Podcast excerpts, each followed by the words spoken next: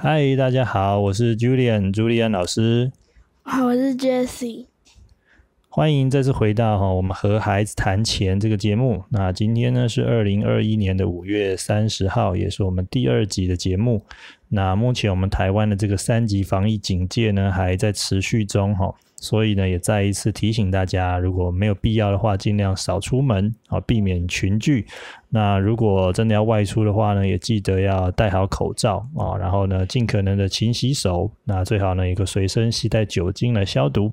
希望我们大家都能够早日的防疫成功。好，那上一集的主题哦，我们讨论的是复利哦。其实原本呢还有点担心大家的反应不知道怎么样，结果呢，诶没想到意外的收到一些朋友的回应跟鼓励哈，诶觉得其实还蛮不错的，所以呢也在这边呢谢谢大家的支持。那今天我们要跟大家讨论的主题哦，其实就是我们的节目的名称。我们的节目的主题呢就是跟孩子来谈钱，所以今天我们要讨论的这个主题其实就是钱。哦，钱是什么呢？哎，Jessie，你觉得钱是什么？买东西交易的一个物品。哦，买东西交易哦的工具，对不对？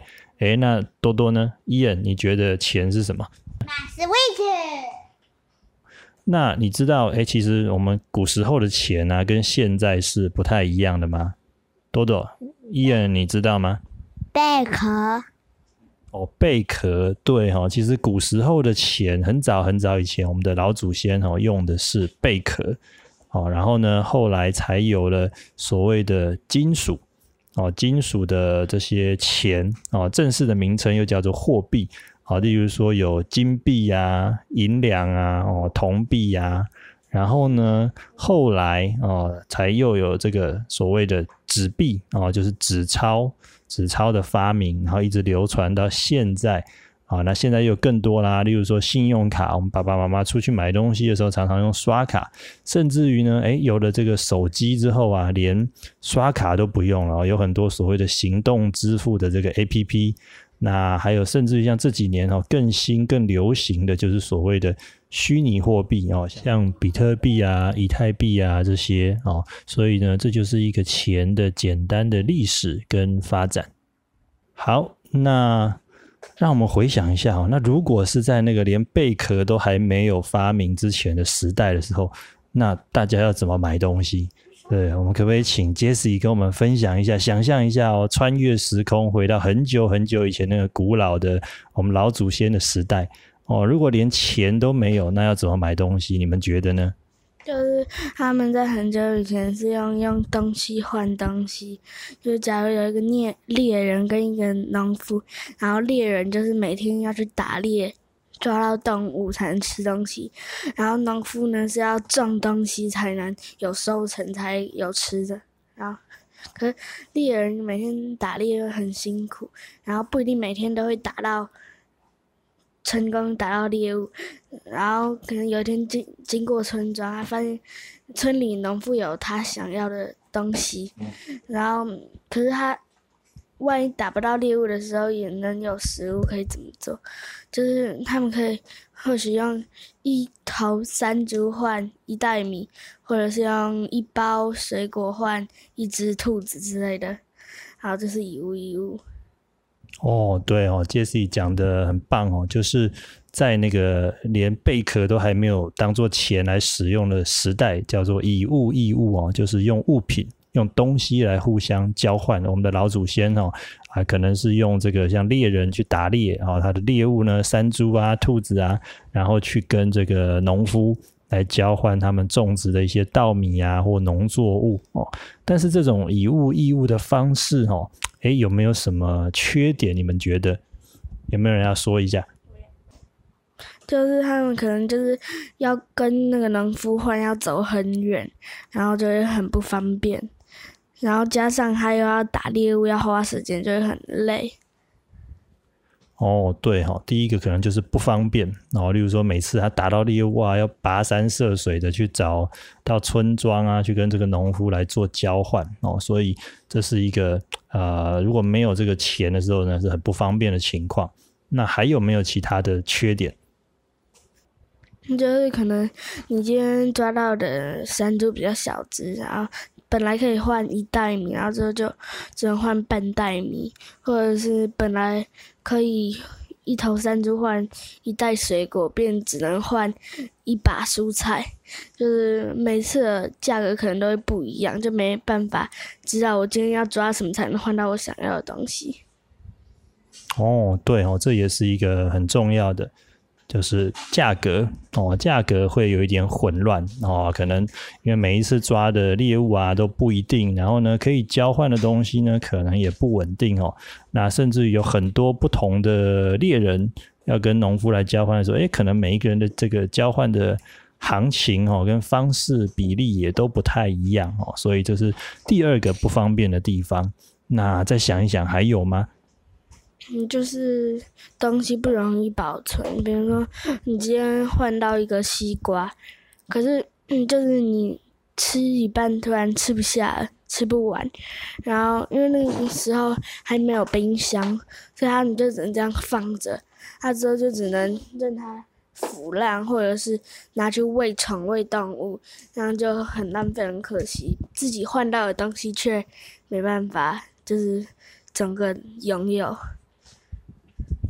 哦，对哦，没错哈，这个第三个缺点就是不容易保存哦，保存不易哦。杰西这个例子很棒哦，例如说西瓜，现在夏天到了，大家可能都很喜欢吃西瓜，可是啊，如果这个西瓜一个人又吃，其实诶有时候大西瓜真的吃不完，那又没有冰箱，就只能让它哦烂掉。那这样子呢，诶猎人可能很辛苦的。打了一头猎物就换了西瓜，最后他没有办法完全享受哈，所以啊，真的是还好，我们人类的祖先真的很聪明哦，就发明了钱这个工具哦。从刚刚我们提到的早期的贝壳啊、金属啊等等哈这样的演变，好，那有了钱这个工具之后呢，诶，其实就解决了这个三个很重要的问题哈，也是钱的这个很三个重要的功能。第一个就是呢，诶，我们提高了。这个买东西哦的方便程度，我们就不用再用这种以物易物的方式了猎人不用每一次在辛苦的背着猎物，诶，他只要想说他今天要买什么哦，然后带着他的贝壳钱，诶，就可以去买了。那么第二个呢，诶，就是这个所谓的定价或者计价的功能哦，也就是呢。诶，我们今天买东西的时候呢，就会有一个固定的、明确的行情。例如说，诶，三个贝壳换一包米，哦，十个贝壳换一头牛。诶，有了明确的价格的时候，大家在做这个买卖的时候呢，也会变得更方便哦，更明确。那第三个很重要的呢，就是刚刚我们提到的，就是保存。哦，储存价值的一个功能哦，我不用每一次一定要换一个我吃不完的西瓜，或者换很多这个我消化不完的东西啊，我可以呢，只要买我需要的刚好的分量，而剩下的钱呢，诶，就可以把它存起来。这个就是我们常常在讲的，就是储蓄哦，也就是存钱。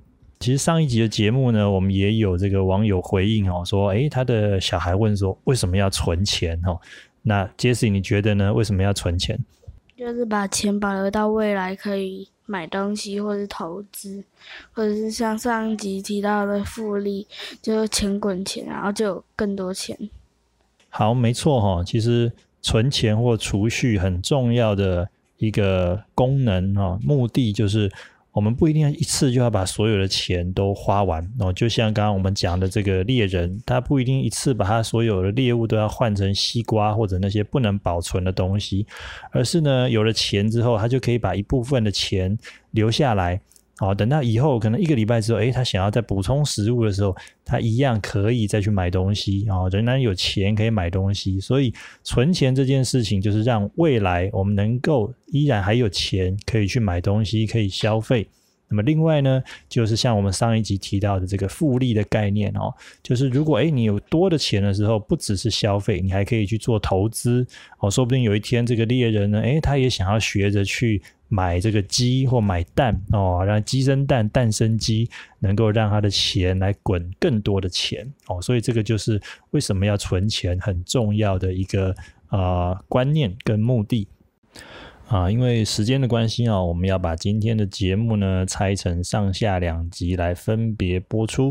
那简单呢，在这边帮大家复习一下我们今天谈到的内容。首先呢，我们是介绍了钱的一个历史的演变哦，从早期的贝壳，然后呢到了金属的货币哦，金属的钱，然后发展出了纸币。到现代的所谓的信用卡的塑胶货币啊，或者是这种手机的行动支付，甚至于是虚拟货币等等。然后呢，第二个部分呢，我们就谈到了，诶，从早期没有钱以物易物的阶段，发展到哈人类的祖先发明了钱这样的工具之后，有什么好处？解决了什么问题呢？第一个啊，当然就是解决了以物易物的不方便哦，让这个。买卖啊，交易啊，变得方便许多。那第二个呢，就是钱可以用来计价或者是定价哦，让我们在买卖东西的时候有一个更明确的价格。哦，那么第三点呢，就是哎，有了钱这个工具之后呢，就有一个储存价值的功能，也就是我们讲的存钱或储蓄。哦，可以把我们的价值呢，把我们的金钱呢留下来，作为未来以后要买东西哦，就是所谓的消费，或者呢是投资的用途。那以上呢就是我们今天的一个内容。好，那么今天节目最后呢，可爱的伊人呢要提供一个猜谜，让大家来猜一猜。猴子最怕什么线呢？嗯，猴子最怕毛线，是平行线，因为没有香蕉。好，那我们今天的节目呢，就到这边要告一个段落喽。如果大家喜欢的话呢，还是欢迎大家呢，帮我们能够踊跃的分享。那如果有任何的想法跟建议呢，都请让我们知道。别忘了帮我们按赞、订阅及开启小铃铛，还有追踪分享哦！谢谢大家。好，那就祝大家防疫平安，我们下次见，拜拜，拜拜。